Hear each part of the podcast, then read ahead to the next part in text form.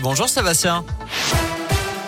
Salut Nico, salut à tous. À la une de l'actu, cette disparition inquiétante dans l'un, celle d'une sexagénaire disparue plus précisément depuis hier après-midi. Elle a quitté en voiture son domicile de Villieu.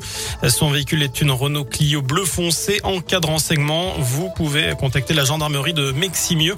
Vous retrouvez plus d'infos sur radioscoop.com. Plus d'infos également sur notre site internet concernant cette autre disparition dans le département. Cette fois-ci, un homme de 33 ans qui a quitté son domicile du plateau d'Hauteville samedi dernier. Il mesure 1m60 il est de corpulence mince, vêtu de sombre le jour de son départ avec basket en toile de couleur grise. Par ailleurs, eh bien, il est porteur d'une barbichette.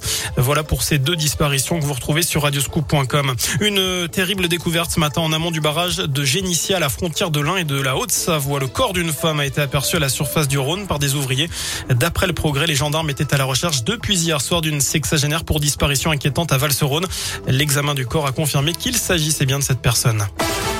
Dans le reste de l'actu, le port du masque en extérieur s'est terminé en Saône-et-Loire à partir d'aujourd'hui. Annonce de la préfecture hier. Depuis lundi, les élèves ne sont plus obligés de le porter en classe dans le département.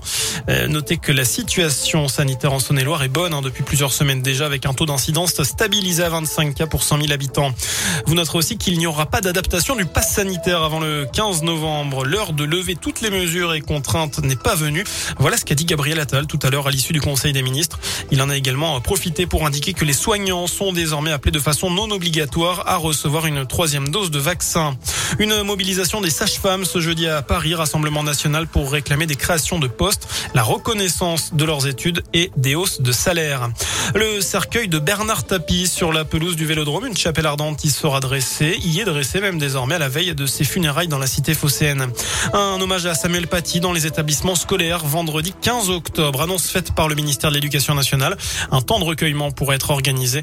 Et par ailleurs, une heure de cours sera possible avec un temps d'échange. Le contenu sera laissé libre au choix des enseignants. Samuel Paty, prof d'histoire géo, tué qui, je vous le rappelle, qui a été tué plus précisément dans les Yvelines pour avoir montré des caricatures de Mahomet en classe. Et puis une question dans ce scoop info. Êtes-vous gêné par le bruit au travail? La question du jour sur radioscoop.com. Alors que l'association Journée nationale de l'audition publie aujourd'hui une étude sur le bruit à l'occasion de la semaine de la santé auditive au travail euh, du 11 au 15 octobre. Le bruit gênerait 49% des actifs, un chiffre en légère baisse par rapport aux deux années précédentes. Les 25-34 ans sont plus embêtés que les 50 ans et plus. Hommes et femmes sont quasiment égaux. La catégorie professionnelle la plus victime du bruit au travail, ce sont les ouvriers loin devant les cadres. Enfin, en foot, rendez-vous à Turin. Ce soir, l'équipe de France défie la Belgique en demi-finale de la Ligue des Nations. Ce sera à 20h45. La finale, ce sera dimanche face à l'Espagne, tombeur hier de l'Italie. Voilà pour l'essentiel de l'actualité sur Radio Scoop. Passez une excellente fin de journée.